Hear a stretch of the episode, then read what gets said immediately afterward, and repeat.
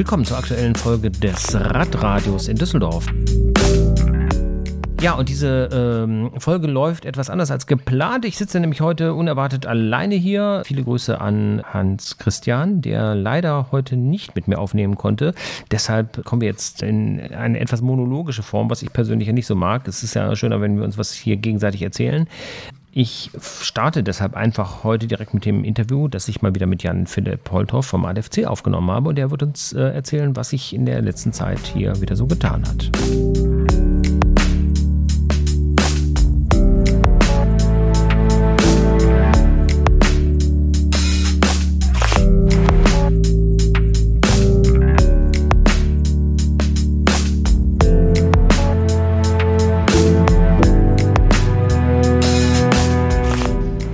Wir vor 14 Tagen ja die erste Sendung nach der Sommerpause hatten, haben wir aber noch nicht mit Jan Philipp gesprochen. Und deshalb wissen wir noch überhaupt nicht, was sich seit dem Frühling oder seit dem Spätfrühjahr hier in der Stadt getan hat, äh, was denn hier die Dinge angeht, auf die der ADFC einen besonderen Augenmerk hat. Hallo Jan Philipp. Ja, hallo Stefan. Ähm, ja, ich hoffe, du hattest auch einen schönen Sommer. Äh, die die äh ja, Radfahrer hatten ihn, glaube ich, schon. Es war äh, sehr trocken, was natürlich das Fahrradfahren an sich äh, unterstützt, äh, weil es einfach angenehmer ist, wenn man äh, ohne, ohne zusätzlichen Regenschutz äh, fahren kann. Man merkt natürlich die Trockenheit, äh, aber ähm, das, das, der Klimawandel wird quasi immer mehr offensichtlich. Die, die Flüsse sind trocken, aber die Radwege sind voll. Ähm, man merkt doch die, die, die, der, der ein oder andere Stau an der Ampel. das wird häufiger und es freut uns natürlich, dass mehr und mehr Leute erkennen, äh, dass das Fahrrad eine äh, gute und sinnvolle Alternative ist. Äh, mehr Arbeitgeber honorieren das, unterstützen ihre Mitarbeiter durch Jobrad oder Businessbike oder wie, wie die Leasingfirmen heißen, also dass sich auch mehr und mehr Menschen hochwertige und gute Räder leisten können oder leisten wollen. Ähm, und das fördert natürlich, dass wenn ich ein gutes Fahrrad vor der Tür oder im Keller stehen habe, dass ich das eher mal nutze, als wenn ich das Gefühl habe, das Fahrrad fährt sich so schwer, es ist jeweils ein eher mühsam Fahrrad zu fahren, äh, da merkt man einfach, dass es da etwas äh, vorangehen, sich die Zahlen äh, positiv entwickeln. Das ist ja eine super Überleitung für äh, das Thema, was wir hier nach noch haben. Ich werde nämlich noch ein Buch vorstellen. Da geht es äh, ums Fahrradfahren ins Büro und äh, in erster Linie geht es dabei auch ums Fahrrad. Aber das kommt hinterher. Äh, aber schön, dass du es ansprichst. Ich habe ja in der letzten Folge schon erzählt, dass ich bisher mit dem Versuch gescheitert bin, meinen äh, jungen Hund hier äh, in einem entsprechenden Hundeanhänger äh, mitzunehmen. Also beziehungsweise dem Hund gefällt das überhaupt nicht. Ich habe jetzt also die letzten Wochen gerade bei dieser großen Hitze dann im öffentlichen Nahverkehr zugebracht. Ja. Und das hat mich dann wirklich teilweise nervlich wieder an die Grenzen gebracht. Also die S-Bahnen funktionieren, glaube ich, überhaupt nicht mehr und die Busse sind in Düsseldorf ja eh sehr speziell, aber zumindest relativ zügig. Was nach wie vor ganz gut ist, ist die Straßenbahn. Da habe ich jetzt auch, kann ich jetzt nicht so viel Schlechtes über die Pünktlichkeit sagen, aber sobald du äh, mit der Bahn fährst, aber müssen wir nicht drüber reden, glaube ich. Das ist einfach ein Thema, das durch ist. Ja, es ist ein großes Problem. Die Zuverlässigkeit, das ist auch kein Problem des 9-Euro-Tickets. Äh, ich, ich fahre auch außerhalb des 9-Euro-Tickets regelmäßig immer mal wieder mit der Bahn. Äh, Personalmangel und äh, die schlechte Wartung oder Unterhaltung der Infrastruktur und des Materials ist ein großes, großes Problem. Und das ist natürlich auch ein Problem, warum Leute vielleicht nicht umsteigen, wenn sie, wenn sie sich quasi auf ihren Ersatz, also den ÖPNV, nicht verlassen können. Ähm, weil er eben doch immer mal wieder ausfällt, ob das jetzt äh, Streiks sind, ob das äh, Fehler sind in der Oberleitung und, und, und, was man äh, im Prinzip als Kunde äh, fast auf, äh, ja, wenn ich Kunde der Rheinbahn bin, mindestens einmal oder zweimal der Woche irgendwie bei einer durchschnittlichen Pendelstrecke erlebe, ähm, dann, dann, wird es eben schwierig äh, zu argumentieren, zu sagen, ähm, ich steige dauerhaft um und verzichte auf mein Auto.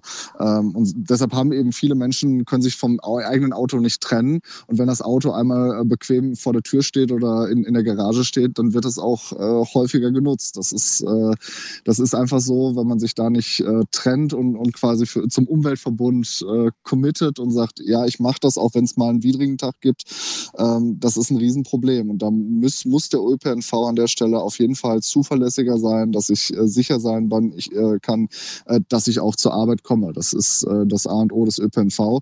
Und auch ein 9-Euro-Ticket bringt ja nichts, wenn man nicht weiß, wie es weitergeht. Also äh, es war war jetzt ja überhaupt nicht absehbar, ob es eine Anschlusslösung gibt. Wir haben heute den 26., den Freitag. Ich weiß nicht, ob heute irgendetwas beschlossen worden ist. Ähm, wir werden das, wenn äh, dieser Podcast ab Montag zu hören ist, äh, dann vielleicht schon wissen. Aber meines Wissens nach hatten wir jetzt drei Monate Zeit, eine Anschlussregelung zu finden und bisher ist da nichts gekommen.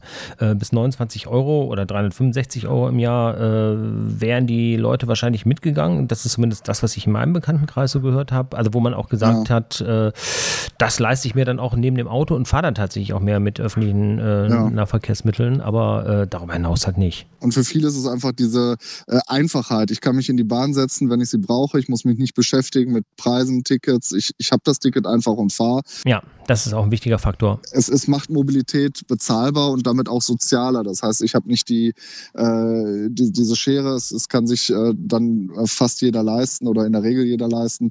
Äh, von daher, ähm, wir, wir als ADFC begrüßen das 9-Euro-Ticket oder auch eine andere günstige Anschlusslösung auf jeden Fall. Ähm, sie ermöglicht eine umweltfreundliche Mobilität. Nichtsdestotrotz die, die Finanzierung des Ausbaus und insbesondere der, der Zuverlässigkeit des ÖPNVs, die muss natürlich trotzdem sichergestellt werden. Kommen wir doch mal da zum Thema äh, Fahrradtransport. Was habt ihr denn da für Erfahrungen gemacht? Hat sich da in den letzten Monaten was verbessert? Also was ich gesehen habe, ist, dass diese Flixbusse jetzt äh, immer häufiger Fahrradträger hinten dran haben. Ist ein Teil des öffentlichen Verkehrs, aber dann eben der private. Genau. Es ist, ist letztendlich auch der, der Situation geschuldet, dass es immer wieder mehr nachgefragt wird. Also äh, wir als ADFC werden da immer mal wieder angefragt, wo gibt es gute Lösungen. Ähm, jetzt waren punktuell manche Touristenstrecken, insbesondere zu Beginn des 9-Euro-Tickets, schon äh, überlastet. Äh, dann ist es teilweise eng, äh, das Fahrrad mitzubekommen. An den Bahnhöfen hat man das teilweise das Problem der fehlenden Barrierefreiheit, dass die Aufzüge nicht funktionieren. Wenn man dann viel Gepäck mit äh, Fahrrad, äh, Pedelec, das schafft auch nicht jeder. Von daher ist dann das Fahren mit, mit so einem Bus, äh, der einen Fahrradanhänger bietet, eine äh, ne gute Option, äh, um einfach umweltfreundlich in Urlaub zu kommen und trotzdem sein eigenes Fahrrad dabei zu haben und dann vor Ort Fahrradtouren zu machen. Das ist beliebt. Es funktioniert tendenziell besser bei Neuanschaffungen von rollendem Material, wie, wie das so gern heißt, wird das auch oft berücksichtigt. Aber da ist sicherlich auch im Vergleich zum Ausland noch Luft nach oben. Kommen wir mal von der Schiene auf die Straße, beziehungsweise von der Straße auf die Radwege und fangen wir wieder hier in der Landeshauptstadt an. Ähm, was gibt es hier Neues? Eigentlich ist doch jetzt die Zeit, wo man möglichst viel baut. Ja, es gab einige Sommerbaustellen. Was schon fertig äh, oder fast fertig wurde, ist eine Rampe an der Turnhalle. Ähm, da soll quasi der, der Radweg quasi ähm, am äh, Fortuna-Bütchen vorbei äh, eine zweite Option bekommen. Da gibt am Fortuna-Bütchen äh, nach Norden gibt's eine Engstelle.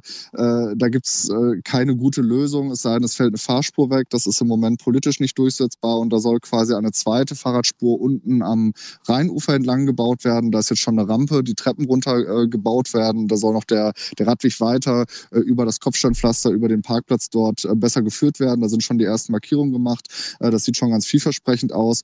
Äh, langfristig wird da irgendwann eine äh, Veloroute von Norden nach Süden durch Düsseldorf geplant werden und die soll sicherlich auch in dem Bereich dann geführt werden.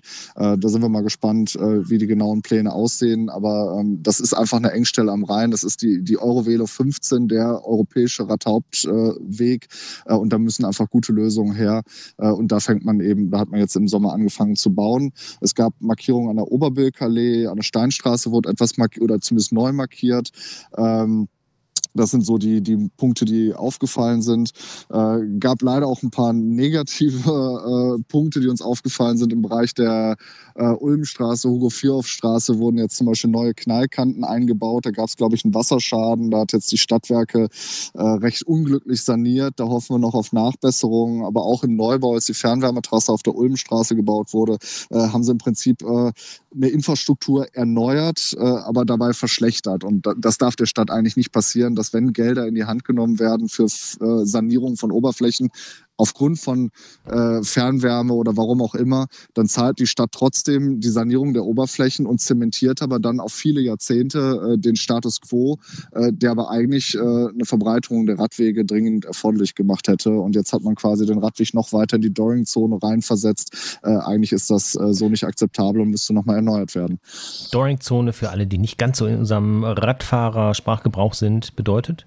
Ja, das meint im Prinzip der Bereich, wenn man an einem Auto vorbeifährt und die Tür wird aufgeworfen, was äh, manche Autofahrer leider sehr ähm, gedankenverloren, äh, rücksichtslos machen. Die schmeißen die Tür auf, um dann äh, mit den Füßen voran auszusteigen, gucken nicht in den Spiegel oder machen keinen Schulterblick. Und da ist es egal, ob es der Fahrer oder der Beifahrer ist, je nachdem, auf welcher Seite man das, das Auto passiert, ob äh, auf dem Radweg, auf der Bürgersteigseite oder auf der Fahrbahn entlang. Wenn äh, kurz vor einem eine Tür aufgeworfen wird, äh, selbst wenn man relativ weit vom Auto wegfährt, äh, kann einem dann doch die Kante vom äh, Auto noch äh, von, von der Türkante erwischen. Es gibt also sehr weit ausladende Türen von Autos, sodass man im Prinzip mindestens einen Meter Abstand halten muss. Und zwar nicht einen Meter bis zur Reifen- oder Fahrradmitte, sondern eigentlich von der Lenkerkante. Weil man als Radfahrer, da reicht es, wenn so ein bisschen am Lenker der, der äh, Zug äh, von der Tür noch äh, hängen bleibt äh, und dann äh, kann man schon schwer stürzen. Deshalb, da kann man eigentlich nur jedem raten, weit, weit von wegfahren. Aber das bedeutet auf der neu gepflasterten Ulmstraße im Prinzip, man müsste fast auf der Grenze zum Gehweg fahren, äh, um ausreichend Platz von den Autos zu halten, um da eben nicht gedort zu werden oder getürt zu werden, dass man da also nicht die Tür ähm, ja, vors Gesicht geschmissen bekommt. Ähm, und das ist in den neuen Richtlinien eigentlich drin. Von daher wundert so ein bisschen, dass das hier quasi äh, sogar noch verschlechtert wird. Äh, da hoffen wir noch auf Nachbesserungen im Rahmen der Gewährleistung.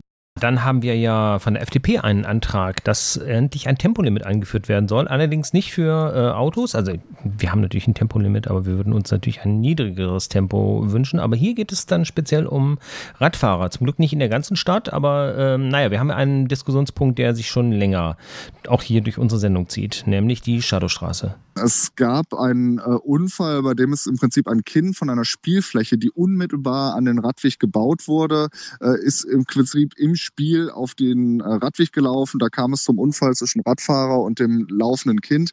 Äh, das ist tragisch. Hier hat die Stadt inzwischen auch äh, relativ gut nachgerüstet. Man hat jetzt also zwischen die Spielfläche, äh, das ist so eine Wasserspielfläche, ähm, und den Radweg eine Barriere, die ist begrünt. Das sind so Kübel, die haben so relativ wie so Speiskübel ähm, mit Bänken dazwischen. Das sieht eigentlich auch äh, in, in, dieser Behelfsvariante recht attraktiv aus, äh, bringt mehr Grün in die Stadt. Äh, und das ist zum Beispiel eine Lösung, äh, die, die, wir im Prinzip uns auch fortgesetzt vorstellen können, um, um im Prinzip die ursprünglich mal von der Verwaltung vorgeschlagene bauliche Trennung mit einer leichten 3 cm Kante und einem leichten Bordstein, ähm, die dann politisch nicht gewollt war, ähm, doch wieder nachträglich herzustellen, dass man eben im Prinzip deutlicher markiert, dass dort äh, eine Fahrbahn ist. Es ist nämlich äh, keine Fußgängerzone, wie es oft kolportiert wird, sondern es ist effektiv eine Fahrbahn, die aber von Autos nicht genutzt werden darf, weil die Autos haben ihren Tunnel bekommen, die Straßenbahn hat einen teuren Tunnel bekommen. Also äh, für den Autoverkehr wurde massiv äh, investiert. Auch der Fußverkehr hat drastisch profitiert durch massiv breite Fußwege. Äh, und jetzt gibt es halt leider die Leute, die sagen, jetzt wollen wir gerne nicht nur den kleinen Finger, sondern die ganze Hand und wollen die ganze Straße nur noch für den Fußverkehr. Dann bleibt aber für den Radverkehr keinerlei Alternative. Und äh, ja, die Tempo 10 ist äh, im Prinzip äh, kein, keine wirklich sinnvolle Lösung für die Shadowstraße. Ich erlebe auch die Raserei von Radfahrern dort nicht als Problem, sondern es ist einfach, dass Fußgänger teilweise eben aus weil sie es nicht sehen, aus Unachtsamkeit, teilweise aber auch äh, durchaus provokativ äh, auf dem Radweg laufen, stehen bleiben. Und da würden wir uns einfach wünschen, dass man hier durch farbliche Gestaltung, durch bauliche Begrünung ähm, einfach das Ganze deutlicher markiert. Eine Tempo-10-Lösung, äh, das äh, ist, ist, keine Lösung, die in anderen Städten funktioniert hat, auch Tempo 20 nicht. Äh, die Kontrolle ist äh, praktisch nicht möglich. Ähm, es, es, ist ein, eigentlich ein sinn, sinnloser Vorschlag. Äh, ausgerechnet die, die FDP, die oft gegen Tempolimits und Beschränkungen und für die Freiheit ähm, kämpft, macht hier im Prinzip einen populistischen Vorschlag, der im, im, Ergebnis nicht, nicht zielführend ist. Ähm, und da wünschen wir uns einfach Anträge für gute Lösungen Verwaltung. Die Verwaltung hat ja auch schon versprochen, äh, gute Vorschläge zu machen. Äh, da sind wir jetzt mal gespannt, was da kommt. Äh, deshalb hoffen wir eigentlich, dass dieser äh, eher nicht zielführende Antrag abgelehnt wird. Vielleicht mache ich auch mal eine Recherche äh, zu der Frage, warum unsere Radwege eigentlich nicht rot sind, weil auch hier wäre das, glaube ich, wieder eine, eine große Hilfe, vor allem wenn der äh, Rest der Stadt mit roten äh, oder, oder meinetwegen auch blauen Radwegen auf jeden Fall einheitlich markiert wäre. Wir haben extra zu dem Thema Infravelo mal eingerieben. Das ist eine Firma in Berlin, die sich da um Radverkehrsplanung kümmert. Die haben sich explizit zum Thema Färbung von Radstreifen und Radwegen beschäftigt, haben da auch die Verwaltung zu eingeladen. Äh, die schlagen im Prinzip eine Kombination aus Grün und Rot Rot vor. Äh, da geht es um Farbforschung, um Wahrnehmung, um subjektive Gefahren. Also äh, recht spannende Ergebnisse, äh, sind vielleicht auch mal spannende Interviewpartner für dich. Ähm, aber wer sich das anschauen möchte, die haben auch eine gute Homepage, erklären viel. Also Infravelo ist im Prinzip eine, eine Fahrradplanungsbüro ähm, in und um Berlin. Ja, wir hatten jetzt den Kinderunfall, der zu der großen Diskussion zum Radweg auf der Shadowstraße geführt hat. Es hat aber noch einen anderen tragischen Unfall gegeben. Ja, es, es, es, gibt eigentlich immer mal wieder größere und kleinere Unfälle. Ähm, letztendlich im Moment sind Schulwegunfälle äh, gerade in der Diskussion. Da sind aber eher äh, zu Fuß gehende ähm, Schüler und Autos äh, in Konflikt geraten. Also wie, wie es oft sind, also wenn es schwere Unfälle sind, ist meistens ein Auto oder ein Kraftfahrzeug mit im Spiel. Äh, uns ist, sind jetzt wieder äh, mehrere Gleisunfälle äh, herangetragen worden. Das, äh, in dem Fall waren es jetzt mehrere Unfälle auf der Duisburger Straße. Ähm, wer die Duisburger Straße kennt, den wundert das vielleicht. Äh, die, die Gleise liegen eigentlich in der Mitte der Fahrbahn und theoretisch hat die Duisburger Straße vier Fahrspuren. Aber dadurch, dass im Prinzip äh, beidseitig äh, oft illegal in zweiter oder dritter Reihe geparkt wird, zum Teil ist es auch das Halten erlaubt, müssen Radfahrer eben doch immer mal wieder auch im Winkel die Gleise queren. Und das ist je nach Situation eben doch auch mit einem erhöhten Unfallrisiko verbunden, gerade wenn die Gleise mal nass sind.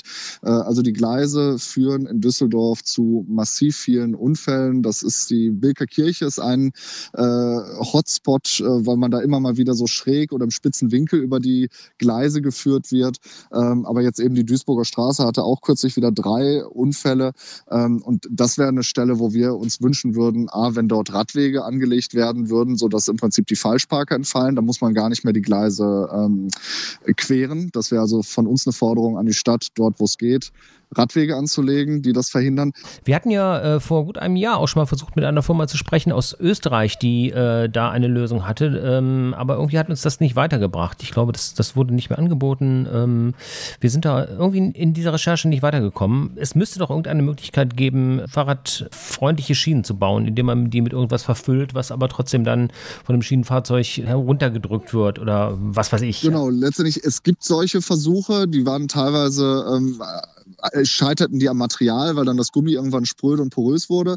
Aber es gibt jetzt ein neues Modell, das nennt sich dann auch Velo-Gleis. Also da muss das Gleis auf diesen Füllstoff mit äh, abgestimmt werden. Das heißt, man kann das nicht nachträglich irgendwo einbringen. Aber jetzt soll aktuell in Düsseldorf an der Haltestelle Fenloher Straße äh, im Bereich der Nordstraße äh, ein Velogleis verbaut werden. Wir sind mal wirklich gespannt, äh, wie sich das äh, bewähren wird, wie befahrbar das ist. Wir werden das natürlich auch selber testen. Ähm, vielleicht einfach um zu gucken, wie ist es am Anfang, wie lange wird es haltbar sein, äh, wie hoch sind die Unterhaltskosten. Äh, das wäre natürlich eine tolle äh, Sache, wenn man gerade solche bekannten äh, Gleisunfall-Hotspots, also immer da, wo man vielleicht eher schräg mal über Gleise geführt wird, äh, dass man dort dann dieses natürlich etwas teurere Gleis verbaut. Aber wenn man äh, sich eine Stadt anguckt, hat man eben viele Stellen, wo es überhaupt gar keine Konfliktpunkte gibt. Aber Bilkerkirche, äh, vielleicht an der Schlüterstraße oder an, an anderen Stellen, wo man immer mal wieder so leicht schräg nur über die Gleise geführt werden, vielleicht auch an den Haltestellen der Rheinbahn, äh, weil man da doch oft über die Cups fahren muss. Da gibt es immer mal Stellen, wo man wieder die Gleise queren muss. Äh, und das wären so Hotspots, äh, die man dann sicherlich untersuchen müsste, wo passieren die Unfälle, die man dann vielleicht priorisiert äh, austauschen kann, wo man dann so ein Velogleis äh, unfallverhindernd äh, verbauen kann. Das wäre eine tolle Sache. Ja, wenn die Fenloher Straße da getestet wird, kommen wir, machen eine Reportage vor Ort, denn die Stelle kenne ich sehr gut. Da bin ich nämlich selber schon in die Schiene geraten und auch ziemlich übel gestürzt. Autsch. ja, eure Touren was, was beim ADFC laufen. Äh, ihr ladet ja seit einiger Zeit wieder ein. Ja, äh, wir haben ein großes Tourenprogramm, das erfreut sich auch großer Beliebtheit. Also ich kann da immer nur wieder einladen, ähm, äh, auf, auf die äh, Homepage des Tourenportals zu gucken, sich da Touren rauszusuchen. Äh, als Mitglied kann man auch die Touren der Nachbarverbände natürlich äh, äh mitfahren. Da gibt es im Prinzip so einen Schieberegler, da kann man einstellen, in welchem Umkreis man Touren sucht. Man kann auch mal mit der Bahn, jetzt war das 9-Euro-Ticket, läuft ja noch ein bisschen, äh, kann man auch mal in eine andere Stadt fahren, auch dort mal Touren mitfahren und, und vielleicht auch mal andere ADFC-Tourguides der Nachbarverbände kennenlernen und so ein bisschen über den Tellerrand. Gut, wenn dieser Podcast läuft, ist das 9-Euro-Ticket erstmal Geschichte und äh, so wie es aussieht, kommt ja, wir haben ja vorhin schon drüber gesprochen, so schnell kommt wahrscheinlich erstmal kein Ersatz. Aber trotzdem, man kann auch in die Nachbarstadt fahren und da teilnehmen. Jan Philipp, das war eine Menge Stoff äh, nach einer längeren Sommerpause auch für dich. Äh, ich hoffe, dass du in Zukunft wieder regelmäßig dabei bist und uns updatest, was äh, verkehrspolitisch hier in der Stadt läuft. Äh, da ist, glaube ich, der ADFC nach wie vor unser bester Partner. Ja, vielen Dank. Und ja, wenn, wenn die Hörer irgendwie ein konkretes Interesse haben oder ein Anliegen an uns als ADFC, dürfen sich natürlich gerne an uns oder an, an euch wenden. Gerne, ja. Wir leiten es weiter oder ihr leitet es weiter, so dass wir hier immer aktuelle Themen haben. Vielen Dank. Bis dahin. Ja, vielen Dank. Tschüss.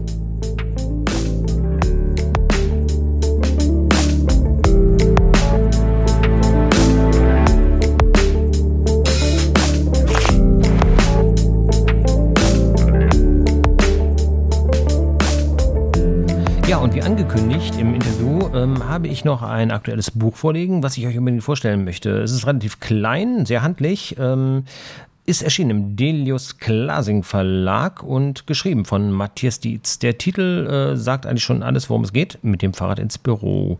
Jetzt fragt man sich, was kann man darüber schreiben? Es ist natürlich letztendlich ein Fahrradbuch. Also hier wird wirklich für jemanden, der sich noch nie mit dem Thema äh, Fahrrad befasst hat, aber auch schon für Menschen, die jetzt vielleicht etwas größere Ansprüche haben, weil sie jetzt vielleicht doch regelmäßiger längere Strecken fahren wollen, äh, wirklich alles erklärt, was äh, ja rund ums Fahrrad wichtig ist. Es werden vor allem die verschiedenen äh, Radtypen erklärt erklärt. Da kann man ja gerade als Anfänger auch sehr überfordert sein, äh, wenn man nicht so richtig weiß, was man denn neben der Fahrt zum Arbeit noch damit machen möchte. Äh, und so kommen wir dann vom Mountainbike über das Rennrad, über die verschiedenen äh, Stadträder, eben auch zu den Pedelecs in ihren verschiedenen Ausführungen, ähm, aber auch das gute alte, alte Hollandrad und das Lastenrad kommen hier nicht zu kurz. Dann geht es natürlich auch um die Finanzierung. Hier ist natürlich äh, gerade auch die äh, Finanzierung über den Arbeitgeber mit den verschiedenen Leasingverfahren, die es hier gibt, äh, nochmal ganz interessant. Und ähm, ja, insgesamt, ich finde das Buch ist super gut gestaltet, sehr übersichtlich und das meine ich jetzt nicht ironisch. Gerade im Bereich der Tabellen, es sind sehr viele Abbildungen drin, wo man auch verschiedene Radtypen gut miteinander vergleichen kann. Es geht zum Beispiel äh, in einem größeren Kapitel eben auch um entsprechende Klappräder.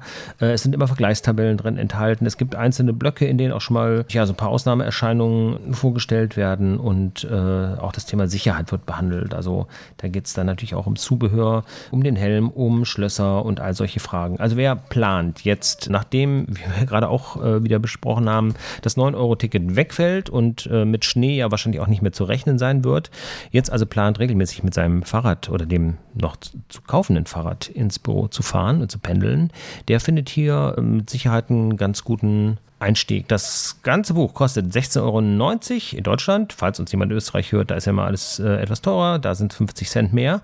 Delius Klasing, Matthias Dietz mit dem Fahrrad ins Büro. Und das Buch kommt zwar ohne Folie, äh, ist von daher umweltfreundlich verpackt, aber es hat so eine komische Gummierung. Mag ich persönlich nicht, ist aber auch eine Geschmackssache.